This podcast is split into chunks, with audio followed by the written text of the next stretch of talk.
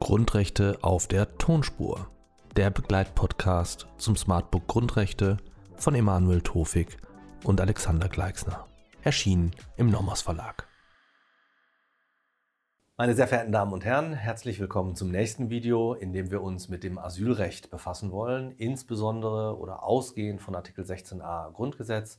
Aber das Asylrecht ist weitgehend europarechtlich überlagert und auch diese Normen werden wir uns im Einzelnen anschauen.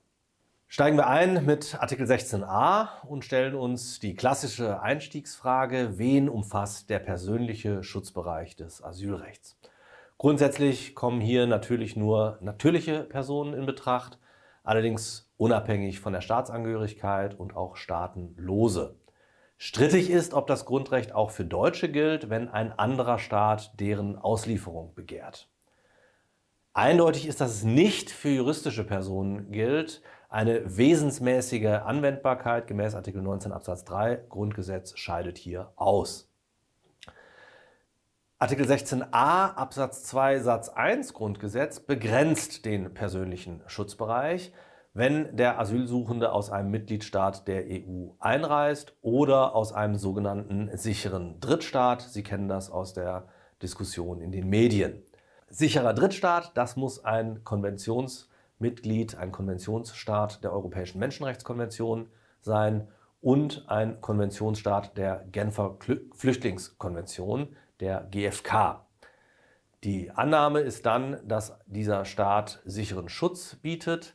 Es handelt sich allerdings um eine Annahme, die widerlegbar ist, um eine Vermutung, äh, dass es sich um einen sicheren Drittstaat handelt, wie das Bundesverfassungsgericht 1996 in einer entsprechenden Entscheidung festgestellt hat.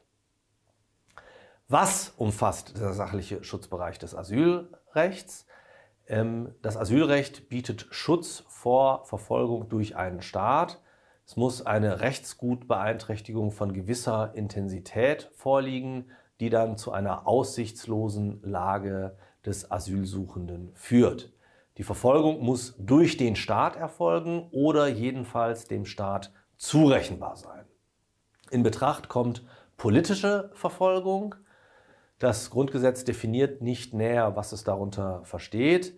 Der Begriff knüpft allerdings an ein völkerrechtliches Institut an aus dem Bereich des Asylrechts, sodass die Bestimmung anhand Artikel 1a Nummer 2 der Genfer Flüchtlingskonvention erfolgen kann. Dort ist politische Verfolgung definiert als Zitat die begründete Furcht vor Verfolgung wegen Rasse, Religion, Nationalität, Zugehörigkeit zu einer sozialen Gruppe oder wegen politischer Überzeugung.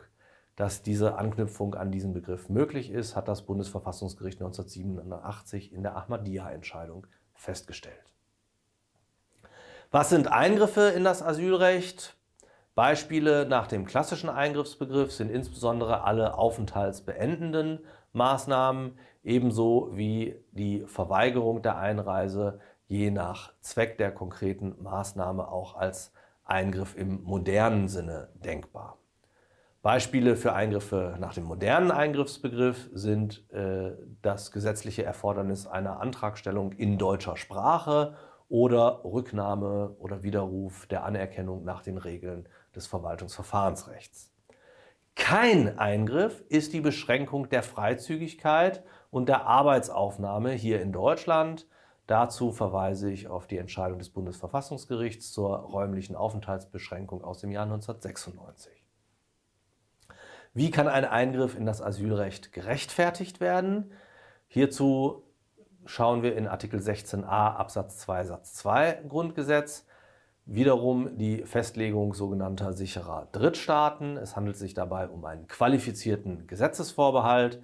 Die Staaten müssen der Genfer Flüchtlingskonvention und der EMRK beigetreten sein und zudem muss die Staatenpraxis die Einhaltung der beiden Konventionen gewährleisten. Eine weitere Rechtfertigung findet sich in Artikel 16a Absatz 3 Grundgesetz. Hier werden sogenannte sichere Herkunftsstaaten festgelegt. Auch hierbei handelt es sich um einen qualifizierten Gesetzesvorbehalt. Staaten, für die die fehlende politische Verfolgung widerlegbar vermutet wird, werden als sichere Herkunftsstaaten bezeichnet. Auch diese Vermutung kann durch entsprechenden Sachvortrag des Asylsuchenden entkräftet werden. Schließlich gibt es eine Rechtfertigung durch Artikel 16a Absatz 4 Grundgesetz. Hier sind Einschränkungen des Rechtsschutzes gegen aufenthaltsbeendende Maßnahmen erfasst. Es handelt sich um Lex Specialis zu Artikel 19 Absatz 4 Grundgesetz. Wenn der Asylantrag offensichtlich unbegründet ist oder als solches gilt, auch wenn der Antragsteller aus einem sicheren Herkunftsland kommt, kann der Rechtsschutz beschränkt werden. Ansonsten gibt es keine materiellrechtlichen Einschränkungen des Artikel 16a Absatz 1 Grundgesetz. Das im Asylrecht wurzelnde vorläufige Aufenthaltsrecht des Asylbewerbers wird gleichwohl ein Stück weit zurückgenommen, wie das Bundesverfassungsgericht sagt, äh, etwa in der Entscheidung zu Flughafenverfahren aus dem Jahre 1996. Absatz 4 sowie das hieran anknüpfende Flughafenasylverfahren nach 18a Asylverfahrensgesetz sind demnach verfassungsgemäß. Das Asylrecht wird darüber hinaus in verschiedenen anderen Normgebilden geschützt, etwa in Artikel 18 der EU-Grundrechtecharta. Was schützt nun Artikel 18 EU-Grundrechtecharta? Grundrechtsträger sind auch hier alle natürlichen Personen, insbesondere auch Bürger der Mitgliedstaaten der EU. Grundrechtsverpflichtet sind die Organe der EU und die Mitgliedstaaten, soweit sie EU-Recht ausführen. Artikel 18 EU-Grundrechtecharta vermittelt ein subjektives Recht. Der Schutzbereich wird entscheidend durch den Flüchtlingsbegriff der Genfer Flüchtlingskonvention geprägt. Schutz wird geboten vor direkter oder indirekter Ausweisung oder Zurückweisung in den Herkunftsstaat, in dem politische Verfolgung droht. Gleichwohl gibt es noch keine Rechtsprechung des EuGH zu Artikel 18 EU-Grundrechtecharta, oft mit dem Hinweis, Artikel 18 sei nicht zu prüfen, da die Verletzung einer anderen Norm feststehe und sich eben aus Artikel 18 EU-Grundrechtecharta nichts Neues, nichts weiteres ergebe. So, dann wollen wir uns der Europäischen Menschenrechtskonvention zuwenden und äh, müssen uns die Frage stellen, ob diese, wenn wir durchblättern, tatsächlich kein Asylrecht beinhaltet. Jedenfalls gibt es keine ausdrückliche Verbürgung eines Asylrechts, wie wir sie etwa in Artikel 16a Grundgesetz finden, weder in der EMRK noch in ihren Zusatzprotokollen. Die individuelle Ausweisung von Ausländern nach der EMRK ist demnach grundsätzlich nicht verboten. Das Ministerkomitee lehnte 1961 sogar die Aufnahme einer entsprechenden Asylbestimmung in ein Zusatzprotokoll ab.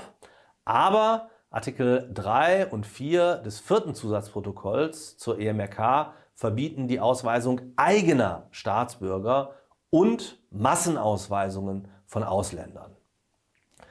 Allerdings bleiben Verletzungen anderer Konventionsbestimmungen möglich, etwa wenn aufenthaltsbeendende Maßnahmen andere Konventionsbestimmungen verletzen. Beispiel ist die Auslieferung bei drohender Todesstrafe, die einen Verstoß gegen Artikel 3 EMRK darstellen kann. Das führt uns dann zur Genfer Flüchtlingskonvention und zu den Regelungen, die dort für uns besonders relevant sind. Die Genfer Flüchtlingskonvention ist das zentrale völkerrechtliche Instrument des Flüchtlingsrechts. Ihr sind 145 Vertragsstaaten beigetreten. Die wichtigsten Inhalte sind zum einen die Definition des Flüchtlingsbegriffs in Artikel 1a Nummer 2. Dazu haben wir oben schon etwas ausgeführt. Die Verfolgung einer Person ist hier das zentrale Motiv und es gibt einen offenen Katalog an Verfolgungsgründen, unter anderem Religion, politische Überzeugung oder Nationalität, womit auch die Zugehörigkeit zu ethnischen Minderheiten erfasst wird. Außerdem ist von besonderer Bedeutung das sogenannte Refoulement-Verbot in Artikel 33 der GfK. Darunter versteht man das Verbot der Abschiebung oder Auslieferung verfolgter Personen an bzw. in einen Verfolgerstaat. Es verbietet insbesondere allerdings nicht die Abschiebung in einen sicheren Drittstaat. Das bleibt nach dem Refoulement-Verbot nach herrschender Meinung zulässig. Schließlich gibt es das sogenannte Recht im Aufenthalt. Das sind Rechte der nach Maßstab der Genfer Flüchtlingskonvention anerkannten Flüchtlinge. Hier gilt das Prinzip der Meistbegünstigung. Sie werden also gleichgestellt oder Flüchtlinge, die dem GfK-Flüchtlingsbegriff unterfallen, werden gleichgestellt mit den am besten gestellten anderen Ausländern. Und zwar bei drei verschiedenen Sachverhalten. Einmal beim Zugang zum Arbeitsmarkt nach den Artikeln 17 folgende GfK, dann beim Zugang zum Wohnungsmarkt nach Artikel 21 GfK und dann zum, beim Zugang zu Bildungseinrichtungen nach Artikel 22 GfK. Hier sieht die Genfer Flüchtlingskonvention sogar eine Gleichstellung mit eigenen Staatsangehörigen vor. Von der GfK nicht erfasst sind die sogenannten de facto Flüchtlinge. Auch diese waren in der letzten Zeit vermehrt in der öffentlichen Diskussion. Der Flüchtlingsbegriff knüpft an die Verfolgung an, die aber nicht vorliegt bei jeder Flucht vor Kriegen oder Bürgerkriegen. Nicht immer ist dann eine ähm, Verfolgung gegeben, sodass Menschen, die zwar vor Krieg oder Bürgerkrieg fliehen, aber nicht im engeren Sinne verfolgt sind, auch nicht als Flüchtlinge im Sinne der Genfer Flüchtlingskonvention qualifiziert werden.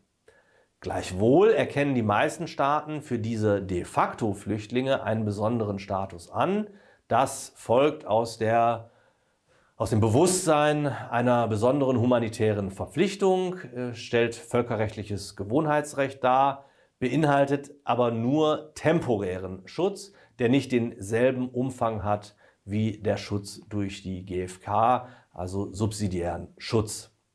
Binnenflüchtlinge, die sich noch in ihrem Heimatstaat aufhalten, ähm, sind ebenso wie de facto Flüchtlinge nicht von der Genfer Flüchtlingskonvention erfasst. Wir kommen zur Zusammenfassung, zum Wrap-up.